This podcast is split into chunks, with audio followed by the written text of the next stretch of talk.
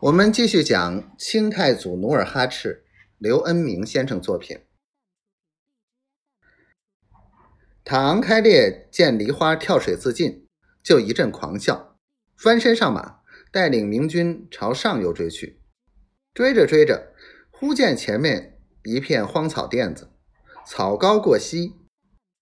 唐开烈勒马站下，听草甸子里沙沙作响。就哈哈笑道：“小汉子一定猫在这这里，只要咱放把火，他就会从草甸子里爬出来，自投罗网。”一群明军跳下马，拢起一堆篝火，然后又分头取火，在草甸子四面点起火来。于是，一时烈焰冲天，荒草甸子顷刻间变成了一片火海。大火过后，焦土一片，黑草灰到处乱飞。此时，努尔哈赤正躲在荒草甸子里。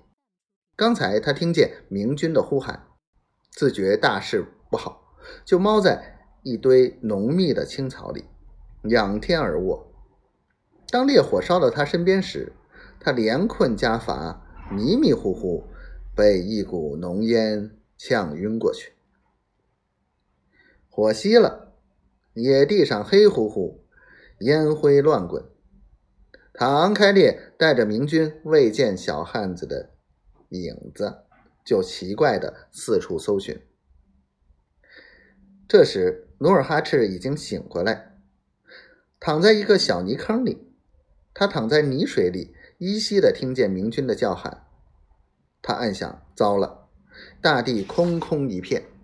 无躲藏栖身之处，万一明军搜到这里，岂不束手待毙？不，只要有一线希望，就要……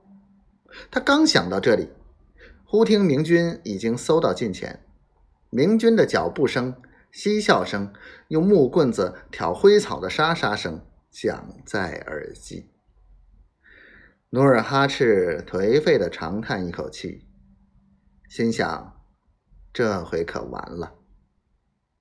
站起来逃跑就要被活捉，躺在这里等于等死。